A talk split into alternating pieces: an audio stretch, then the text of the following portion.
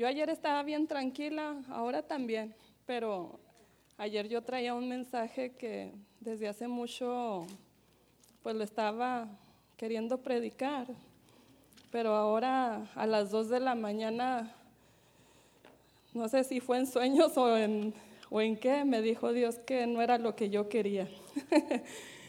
y pues si es así, pues bueno, y ahora vengo temblando. Qué raro, ¿verdad? Porque yo como quiera tiemblo. Pero, pero ahora tiemblo más. Y yo me acuerdo de Pablo en Primera de Corintios 2 cuando dice que yo vine a ustedes, yo estaba callado, debilitado y temblando, pero no vine con palabras de sabiduría humana ni de ciencia, sino con el poder del Espíritu Santo. Aleluya. Póngase de pie, por favor. Y busque en el libro de San Juan, el capítulo 9. Y que Dios nos ampare. Antes que yo empiece, oren por mí, oren por mí, pastor. en el nombre de Cristo, Señor. Haz tu voluntad, Dios. Yo sé que esta palabra tú la traes para alguien en especial. Qué bonito sería saber para quién y ya todos nos íbamos, pero como no sabemos, todos nos quedamos. Bajo el poder del Padre, del Hijo y del Espíritu Santo, Juan 9. Al pasar Jesús vio a un hombre ciego de nacimiento y le preguntaron sus discípulos diciendo, Rabí, ¿quién pecó, este o sus padres, para que haya nacido ciego? Respondió Jesús, no, no es que pecó este ni sus padres, sino para que las obras de Dios se manifiesten en él, me es necesario hacer las obras del que me envió. Entre tanto que el día dura, la noche viene, cuando nadie puede trabajar. Entre tanto que estoy en el mundo, luz soy del mundo. Dicho esto, escupió en tierra e hizo lodo con la saliva y untó el lodo en los ojos del ciego. Y le dijo, ve a lavarte en el estanque de Siloé, que traducido es enviado. Fue entonces y se lavó y regresó viendo. Entonces los vecinos y los que antes le habían visto que era ciego decían, ¿no es este el que se sentaba y mendigaba? Unos decían, Él es, y otros, a Él se parece, pero Él decía, yo soy. Y le dijeron, ¿cómo te fueron abiertos los ojos? Y respondió él y dijo, aquel hombre que se llama Jesús hizo lodo, me untó los ojos y me dijo, ve al Siloé y lávate y fui y me lavé y recibí la vista. Entonces le dijeron, ¿dónde está él? Y él dijo, no sé. Aleluya, tome su asiento. Y me voy a quitar los lentes porque nomás los necesito para leer.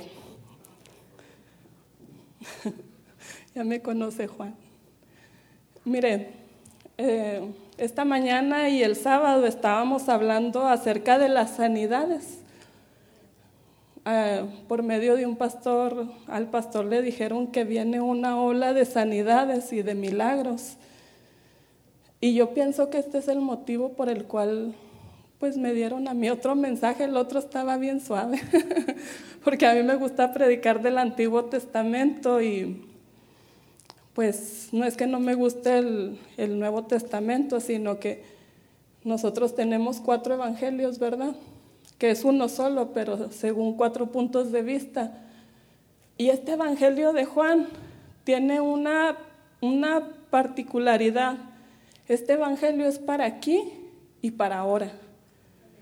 Está enseñándonos sobre los siete nombres que se pone Dios, Jesús, en el yo soy porque cada vez que aparece su nombre, Él dice, yo soy la puerta, yo soy el buen pastor, yo soy el redil. Tiene los siete nombres, los traigo escritos, pero eso no es lo que yo quiero predicar. Y también vienen los siete milagros más importantes, por ejemplo, cuando Él el milagro ese que aparece en las bodas de Caná de Galilea no es que él convirtió el vino en, agua, eso sería relativo. El milagro en sí es que los novios no pasaron la vergüenza en frente de todos los judíos, porque ellos hubieran tenido que parar enfrente de todos y decir, se nos acabó la felicidad, porque el vino representaba para ellos la felicidad, el gozo, la paz. Entonces Jesús convierte el agua en vino y el milagro es que ellos tuvieron un encuentro con Dios. Ese es el milagro, que ellos pudieron ver cara a cara al Señor. Y así nos menciona los milagros uh, que siguen como alimentó a cinco mil. Esos cinco mil no tuvieron un encuentro cara a cara porque era mucha gente, pero ¿qué tal comieron? ¿Verdad? Que me encantó un canto de un muchacho de Monterrey que dice, no te busco por los panes ni tampoco por los peces. Y estos, habríamos que hacerles esa pregunta, ¿verdad? Y a mí se me dio este versículo, este capítulo 9, donde este ciego, que valga decir que era ciego de nacimiento. Ahora, si algún, yo tuve una amiga en México que ella estaba en un lugar de una fiesta y alguien tiró un balazo y se lo se, le tocó a ella. Entonces ella quedó ciega, pero su álbum fotográfico tenía imágenes y tenía colores en su mente. Cuando usted, si, ahorita usted cierra los ojos y le digo, piensa en el sol, piensa en la playa, piensa en la luna, y su álbum fotográfico le va a estar enseñando. Él tenía la memoria de los ruidos, el ciego este, pero su álbum estaba en, en negro, no conocía, nunca había visto, que de seguro tenía hoyos aquí, porque esta señora que yo les cuento, ella sí tenía hoyos, así, hoyos completamente, porque se le arruinó todo su, su modo de vista, todo su ojo. Entonces, según dicen los, las personas que estudian al, hombre, psicólogos, médicos, lo que usted quiera, dice que cuando un niño nace no tiene una vista formada, o sea, nomás ve por ver, decía, mi mamá anda, mira, se está riendo contigo porque cree que eres un ángel. y eso dicen las señoras. Pero los, doctores dicen que un niño empieza a ver hasta los seis meses. Empieza así a agarrarle figura, que le ve el perfil a la mamá y, y empieza a hacer mm, algunas figuras en su, en su vista. Pero este ciego nunca vio no tenía nada en su álbum, él era ciego. Y Jesús casualmente venía huyendo porque lo habían tratado de matar y casualmente esas casualidades del Señor pasa por enfrente de él y se lo encuentra. Y entonces lo mira y le dice que si quiere que lo sane, que, que ni modo que diga que no, ¿verdad? Pues si quieres. Y, y él agarra lodo Ahorita si a mí me tocara echar saliva no traigo nada. Siempre que agarro el micrófono se me seca la boca y cuando lo suelto a echar baba. no sé por qué. Bueno, si usted está enfrente del maestro, este ciego está enfrente del maestro y escupió, imagínese usted para hacer barro. Yo, yo, yo de niña jugué con eso y yo le echaba bastante agua, pues ¿cuánto escupiría? para echar. Y hizo una plasta y se la puso en los ojos. Se la puso bien. Este estaba ciego. Pa' pronto que le valía qué van a decir de él. Porque pues ya decían que era mendigo, que pedía, que era ciego, que era el hijo de fulano tal que nunca había visto. Porque la lectura que acabamos de tener dice, y los vecinos que estaban al lado de él veían, que no es este el ciego. Entonces, que cuando él estaba por los lugares, sí, se enteraban quién era él, pues ahí va. Y luego, algo que me impacta a mí en esto que les estoy diciendo, ya van tres.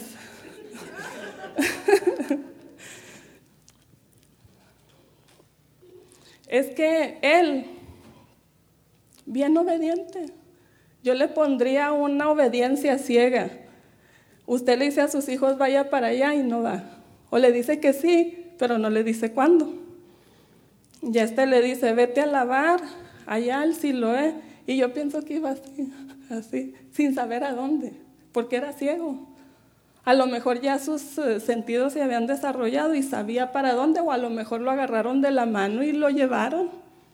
No dice. Pero este fue y en obediencia se, se lavó la cara, ¿verdad? Y cuando se lavó la cara, pues que vio. Y entonces estaba enfrente de su milagro, enfrente del Maestro, enfrente de Cristo. Su primera visión, sus primeros colores, ¿se lo puede imaginar? No había visto nunca en su vida, ni siquiera vio a su padre ni a su madre. Pero enfrente de él estaba el maestro, el que lo sanó. Y sabe qué, él no sabía quién era, porque él describe estas palabras. Uno que le dicen Jesús, o uno que se llama Jesús, ese fue el que me sanó. ¿Verdad? Estamos hablando de un milagro, de una persona que está ciega de su vista. Ahora este hombre tiene que enfrentar a tres clases de personas. Y no se me desespere que ya mero llegamos al punto. Dice que los vecinos que estaban al lado decían estas palabras, que no es este el ciego, el que mendiga ahí por las calles, no, de seguro se le parece. Y él brincaba y les decía, sí soy, soy yo. Qué bonito. es que yo lo tengo en mi mente, diciendo él, sí, soy yo, yo soy, yo soy ese ciego. La segunda tipo de personas que tuvo que enfrentar fue a los fariseos. ¿Cómo que este ciego vio y andaba diciendo, uno que se llama Jesús, uno que, que está ahí y que hace milagros, me sanó? Tráiganlo y lo llevan ahí y él tiene que enfrentar a los fariseos, a las personas que saben de todo, que son estudiadas, tienen títulos y son los representantes de la ley. Pero Jesús lo dice cuando él habla, de, de yo soy el buen pastor. Y dice unas palabras bien claves cuando dice que el asalariado no le importan las ovejas. Al asalariado no le interesa que una persona esté en ceguera, que él esté sufriendo, que tenga ceguera y no va a ir a orar por él. ¿Por qué? Porque es asalariado. Tampoco le importa que esté tirado en la calle y tampoco le importa que tenga hambre, que tenga frío o que tenga vergüenza o que esté desesperado, porque es asalariado. Pero el buen pastor se aparece y va directito a él y le pone el lodo en la cara. Muchos dicen que de seguro tenía las cuencas vacías. Y si nos vamos al libro de Génesis, era el maestro, ¿verdad? Cuando hizo la creación, que hizo al hombre, agarró polvo. Estaba creando de nuevo un milagro creativo. No tenía ojos. Bueno, pues ¿de dónde fue hecho el hombre? Y no la mujer, el hombre del polvo de la tierra. Y el creador que estaba enfrente de él agarró un poco, le escupió y se lo acomodó ahí. Y le ha hecho unos ojos hermosos, porque es el maestro. Aleluya. Una vista 2020. y la primer visión, ver al maestro, estaba enfrente de él. Y este hombre tuvo que enfrentar a esos fariseos, a los que están encargados de las almas, ¿verdad? Y a las tercer personas que tuvo que él enfrentar fueron a sus padres. Porque estos fariseos dijeron, manden a traer a sus padres, tráiganmelos. Porque no creían. Toda la gente estaba diciendo, nunca en la vida se había visto que alguien hiciera un milagro de alguien que nunca ha visto. Tal vez alguien que haya perdido la vista, pero es que este nació ciego. Pues tenemos que traer pruebas y traen a los padres. Y vienen los papás. ¿Es este tu hijo? Sí, sí es. ¿Y nació ciego? Sí, sí nació. ¿Y quién lo sanó? No, que conteste él. Adulto es, nosotros no tenemos nada que ver con esto. Porque ahí en la lectura dice, más adelante, que el que confesara a Jesús con su boca, el que lo reconociera iba a ser expulsado de la comunidad judía y, no iba a tener un modo de vivir. O sea que la comodidad se iba a terminar. El modo de vivienda, el modo de trabajo se iba a terminar porque iban a ser expulsados. Y estos padres estaban acá hablando entre ellos, no hombre, si decimos que sí los sanó Jesús, nos corren. Si decimos que Jesús nos hizo un milagro, nos echan fuera. Y allá en mi tierra como es una tierra bien conservadora, dice, ¿qué va a decir la gente? ¿Qué va a decir la gente si se entera que este hijo de nosotros se convirtió al Evangelio? ¿Mm? ¿Qué va a decir si, si se enteran que ese hijo de nosotros que nació ciego, todo mundo sabe que ahora es un seguidor de Cristo? Él es el pobre ciego que antes no veía y ahora ve está enfrente de tres opiniones. Primero, los, todos, los, todos los que vivían a su alrededor, todos los hermanos o vecinos o primos, metiches, todos. Casi aseguro que nunca le dieron ni una tortilla, ni nunca le dieron la mano. Y casi creo que el día que lo mandaron al estanque nadie le dio la mano. Y sí creo que se fue tocando hasta que se cayó por ahí y aprovechó y se lavó. Porque estamos en un mundo, sí, ahorita, no creo que allá fuera diferente. La gente ya no sabe qué es el amor. La gente de este tiempo se le está olvidando la misericordia. Se le está olvidando a qué vino al mundo. El otro día yo le preguntaba a un hermano, ¿cómo él, qué era lo que él percibía, a qué vino al mundo? Y, él me dio unas palabras pues que las da alguien que nunca ha entrado a la iglesia, no, pues a trabajar y a hacer dinero. y, y, luego me dice, ¿y usted a qué vino? Pues si lo veo así y me miran a mí, yo, también trabajo y no hago mucho dinero, pero trabajo. la cosa es que yo vine a adorar a Dios. Yo no sé usted, pero yo tengo que adorarlo en todos los actos de mi vida, desde que me levanto hasta que me acuesto. ¿Cómo le hablo yo a mi hermano? ¿Cómo le hablo a mis hijos? ¿Cómo le hablo yo al que me empleó? Al que no me conoce. Porque no me conoce le voy a soltar palabras ofensivas y no sabe que soy cristiano, que yo no soy un predicador del Evangelio y no porque el pastor me dio el micrófono ahora. Yo soy un predicador del Evangelio y mi mayor prédica es mi testimonio. Son mis hechos. No quiero sonar como matraca para que, que, yo hable y mis hechos digan otra cosa. Así estaban esos hombres, ¿eh? los que estaban vecinos del ciego. Es una historia pequeñita que aparece ahí, es el octavo milagro que, que hizo Jesús en el libro de Juan. Chiquita la historia, casi abarca nomás el capítulo 9 y ya ni quien se acuerde. Pero déjeme le digo, ese ciego solo era ciego de ojo, porque su vista espiritual estaba perfecta. Cuando él enfrenta a los fariseos, nuestro recién convertido, por así decirle, que acaba de abrir sus ojos carnales y sus ojos espirituales estaban bien abiertos, se enfrenta ante los fariseos, ante los maestros de la ley. Y ellos le hacen otras preguntas y le dicen, ¿te sanó el sábado? Sí. ¿Y por qué lo hizo? ¿Qué le preguntaste? Yo no sé, yo lo único que sé es que yo no veía y ahora veo. Aleluya. yo lo único que sé es que yo era ciego y ahora veo. No me importa quién es. Es que es pecador. ¿Es pecador? Pues no sé y no me importa porque yo antes no veía y ahora veo. Estamos hablando que nosotros queremos ser una iglesia en un fluir del Espíritu Santo, en un mover de Dios, creyéndole a sus milagros que el Señor quiere hacer con nosotros como cuerpo de la iglesia. Yo no sé, antes yo estaba enferma y ahora estoy sana. Yo no sé, ¿sabe qué? Cristo es el que me sanó. Yo le doy testimonio. Y qué bueno que está aquí la familia García. Yo los conozco desde hace mucho tiempo. ¿Se acuerdan cuando yo me enfermé?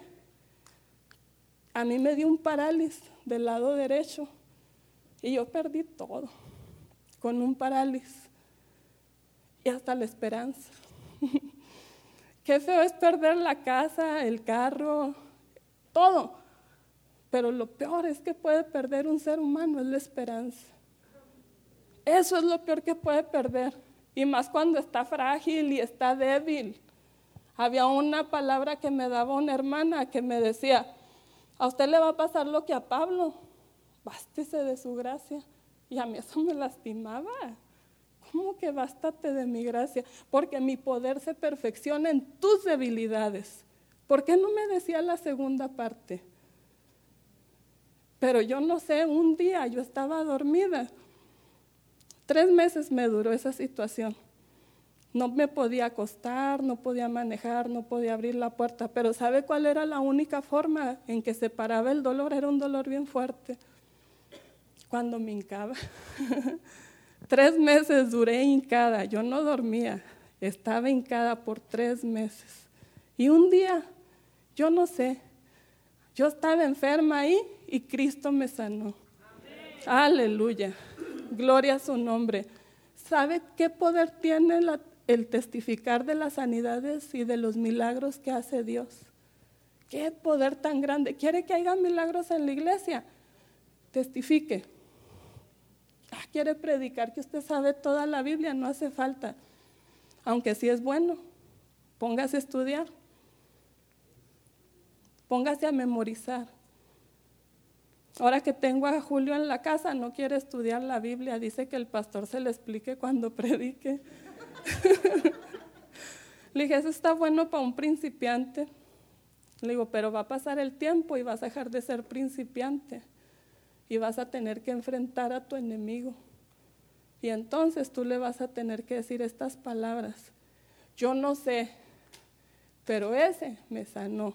Y ahora veo, ahora veo ¿Y cómo se va a enterar si no la lee? Esa cortita historia en la Biblia. Dice la, la historia de este hombre que sus padres dijeron estas palabras. Él es adulto, que él diga. Él es adulto, que él les platique, que él les cuente por qué y quién lo sanó, porque nosotros nada tenemos que ver. ¿A quién de ustedes lo dejó su familia cuando vino el Evangelio? A mí sí. Si hubiera tenido mi papá mucho dinero, me deshereda. me quita el apellido. Y luego vio una foto donde me bauticé. Casi me pega. ya no tenía fuerza, sino sí. Y yo me acuerdo estas palabras que me dijo, mira, fuiste ingrata, me maldijo. Él mismo decía, decía esto y, es algo bien, bien cómico. Él siempre cuando alguien le echaba una maldición decía, ni me preocupo, maldición de perro viejo no llega. Entonces él un día me maldijo y le dije, papá, no le voy a decir como usted dice, porque yo lo respeto mucho, lo amo mucho. Él era un hombre, yo nací a los 50 años de él, entonces lo amaba mucho, lo respetaba mucho porque él era un hombre grande. Pero él me dijo estas palabras, por cuanto no quisiste hacer lo que te enseñaron tus padres, vas a ser maldita y te va a ir muy mal. Y yo, va. Le dije, bueno, yo no sé, pero el que me sanó, ese fue no necesitas saber toda la Biblia. Yo le dije estas palabras, mire, mejor me conviene estar bien con el que me hizo y el que me salnó, aunque usted sea mi padre. Es autoridad para mí, pero él, él es. Y este pobre ciego tuvo que enfrentar, tuvo que enfrentar el desprecio de su familia también. Yo no sé si estaba en la calle mendigando, porque aparentemente los papás nunca vieron por él aparentemente porque ¿cómo es que los mandaron a traer? Si era un ciego, porque estaba solo, ¿verdad? Entonces, cuando, cuando este, estos papás vienen y dicen, no, no, no, no, no queremos, dice la Biblia, más adelantito dice estas palabras, él es adulto, que él confiese quién lo sanó. Y dice más abajo, y ellos dijeron eso porque tuvieron miedo porque tuvieron miedo. Si usted tiene miedo y no va a defender a sus hijos y se va a hacer el de la vista gorda, Entonces quiere decir que las palabras que dice Jesús es conveniente que yo vaya y haga las cosas que me son lícitas en la luz, porque aparte en el capítulo 8 dice que Él es la luz del mundo, antes que la noche venga, antes que se oscurezca. Muchos comentaristas dicen que Él dijo esas palabras porque nomás iba a durar tres años su ministerio y se iba a tener que ir pero a nosotros nos dejó como la luz del mundo y como la sal de la tierra, ¿verdad? Entonces, cuando Él dice que es conveniente que hagamos esas obras, porque, porque Él es la luz, porque el que está en luz no puede andar en tinieblas. Les hice una referencia que cuando un niño nace, tiene una corta visión porque hasta los seis meses ve. Y este ciego tenía su álbum de fotos negra, no tenía recuerdos. ¿verdad? Pues espiritualmente tenía más fotos que muchos de los que estamos aquí. Perdón. Pero miren, miren nada más, siendo ciego, dijo estas palabras, yo no sé si ese es pecador, pero ese me sanó y testificó con un día que lo tuvo enfrente. Su vista espiritual tenía más ventanas que muchos de nosotros que hemos recibido todavía mayores milagros. Hasta ese momento él no sabía que él era el Cristo y él, era el Salvador. Hasta ese momento solo era un tal Jesús. ¿Cuántos de ustedes saben que Jesús murió en la cruz por nuestros pecados, por nuestra vida, por nuestra familia? Para que no pasáramos muerte eterna, sino vida eterna. ¿Cuántos han testificado? ¿Cuántos han sido luz del mundo y han llevado ese mensaje a los vecinos que no han creído? Yo no sé, pero el que me sanó, tenemos que ir a decirlo. Yo era ciego, no veía. Dice, ese que nos pasó de las tinieblas a su luz admirable. Espiritualmente este hombre tenía más visión que muchos de nosotros. espiritualmente, le dice a los fariseos, ¿por qué me preguntan tantas cosas que quieren ser sus discípulos? Quieren ser seguidores de Él. Y estos vienen enojados, tú serás su discípulo, nosotros somos seguidores de Moisés. Mira tú qué santos, qué envidiosos, porque el asalariado solo busca su beneficio, pero el buen pastor no. El buen pastor la vida da por sus ovejas. Aleluya. Ese hombre con un solo encuentro, con una sola vez que vio al maestro, se enteró de que él podía ser un seguidor de él. Un solo milagro en su vida. Un solo milagro que cambió toda su historia. Lo corrieron de la ciudad. Ni modo de decir que perdió todas sus propiedades, todos los terrenos, la cuenta del banco. Era un mendigo. Lo corrieron, lo despidieron y él estaba afuera, sentado y triste, cuando viene Cristo otra vez a su encuentro. Y, y se da cuenta, ¿qué pasó? Porque estás triste, porque estás solo, porque estás abatido. Parece que no les importaba que fuera un ciego Parece que no les importaba que estuviera sufriendo. Parece que no le importa a la gente que el mundo está sufriendo, que es un ciego que no ve. Hay una iglesia en el Apocalipsis, ¿verdad? Que le dice que parece que tienes todo, pero la verdad es que está ciega, pobre, desnuda. Y este hombre estaba en la intemperie, no hubo quien se preocupara por él tuvo que tener un encuentro con Dios. El milagro número 8 del Evangelio según San Juan, del aquí y del ahora. No es un evangelio sinóptico. Este es para nosotros. Nos está hablando a nosotros los gentiles, a los que hemos entendido el mensaje de la salvación, de la vida eterna. Queremos sanidades, queremos milagros. Testifique abra la boca y diga, yo no sé, pero es que ese que, vino, ese, ese tal Jesús, así si no lo conoce todavía, decídase a tener un encuentro cara a cara con Él y a decirle, yo no veía, ahora veo. Dijo Job, de oídas te había oído, pero ahora mis ojos te ven. ¿Hasta cuándo? ¿Hasta cuándo vamos a estar de oídas? Jesús sana, sí. Jesús es sanador. Jesús es, Jesús es el que provee.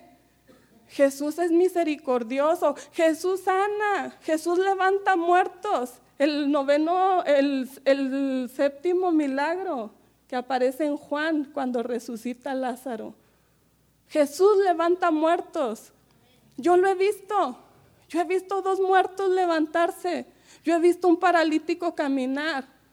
¿Sabe qué? Yo vi mi vida. Antes de venir a Cristo, yo quería matarme y matar a mis hijos. Pero lo bueno es que no, logró, no logré, no logró el diablo engañarme. ¿Por qué? Porque ese que vino y me miró cara a cara, me sanó y me quitó esos pensamientos. Nadie vino, créamelo, nadie vino a decirme que Cristo era bueno, que Cristo era misericordioso, que Cristo había morido, muerto por mí en la cruz. Nadie. Y el mundo está lleno de cristianos, el mundo está lleno de gente. Pero ¿dónde estaban cuando yo me quería suicidar, cuando yo quería suicidar mi familia? ¿Dónde? ¿Dónde estaba esa gente? ¿Les importaba mucho el qué dirán? Saben, en ese tiempo, al mismo tiempo se ahorcó una mujer en Arlington porque no tenía para pagar la luz. Y cuando yo me enteré que Cristo cambia, salva, restaura, levanta muertos, levanta paralíticos, ¿cómo hubiera deseado haberla conocido?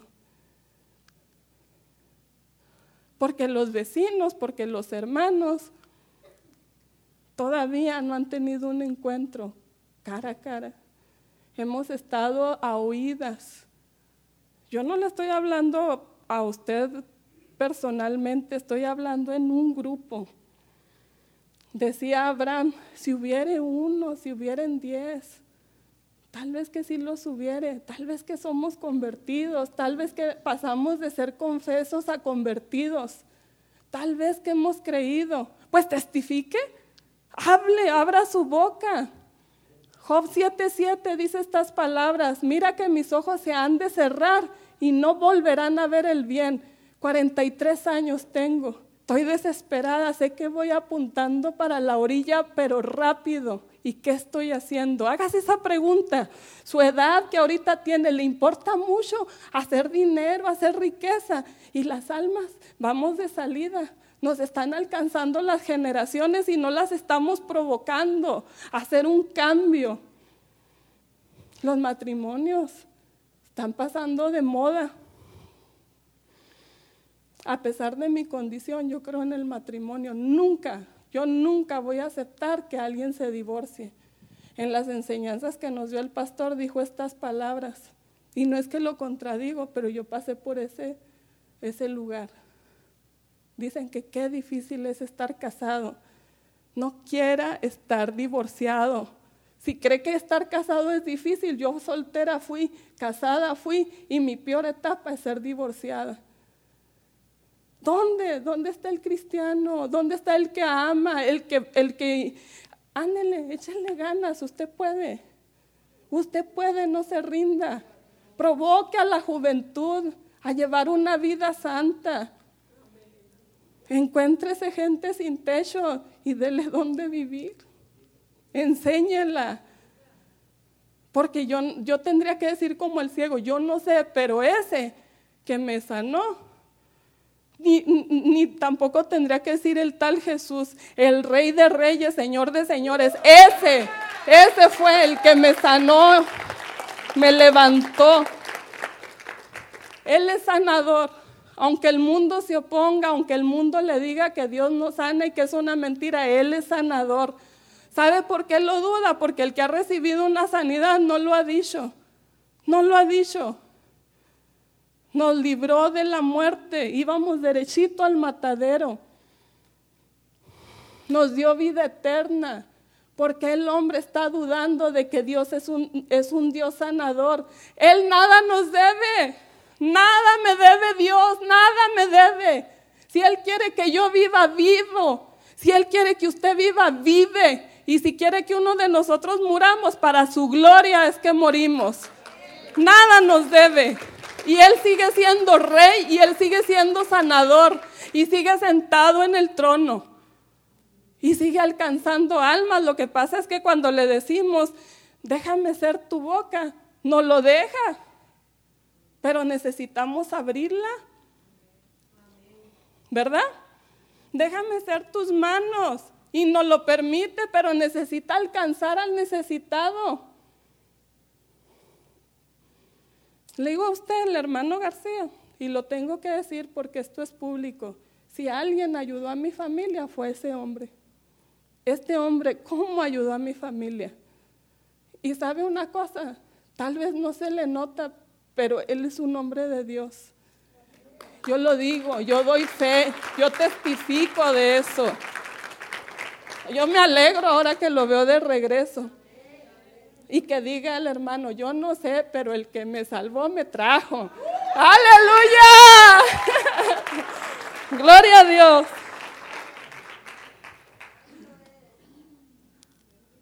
Bendito eres, Señor. Estamos viendo a un hombre convertido. El número 13, 9:13. Llevaron ante los fariseos al que había sido ciego. Y era día de reposo cuando Jesús había hecho el lodo y le había abierto los ojos. Volvieron pues a preguntarle también los fariseos cómo había recibido la vista. Y él les dijo, me puso lodo sobre los ojos y me lavé y veo. Entonces algunos de los fariseos decían, este hombre no procede de Dios porque no guarda el día de reposo. Otros decían, ¿cómo puede un hombre pecador hacer estas señales? Y había disensión entre ellos. Entonces volvieron a decirle al ciego, ¿qué dices tú del que te abrió los ojos? Y él dijo, que es profeta. Todavía no lo conocía. Pero los judíos no creían que él había sido ciego y que había recibido la vista, hasta que llamaron a los padres del que había recibido la vista y les preguntaron diciendo, ¿es este vuestro hijo al que vosotros decís que nació ciego? ¿Cómo pues ve ahora? Y sus padres respondieron y le dijeron, sabemos que este es nuestro hijo y que nació ciego.